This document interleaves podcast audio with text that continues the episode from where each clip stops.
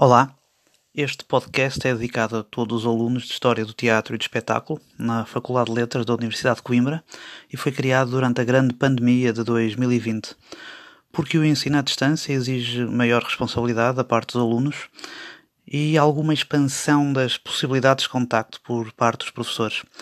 Assim, no final de cada semana, vou deixar-vos aqui alguma questão mais concreta. Vamos abordar algum tema que seja particularmente interessante ou que tenha levantado algum tipo de dúvidas durante a semana. Vamos tentar tornar mais curto o que foi longo, o que não quer dizer necessariamente tornar mais simples o complexo. Pode ser exatamente o contrário.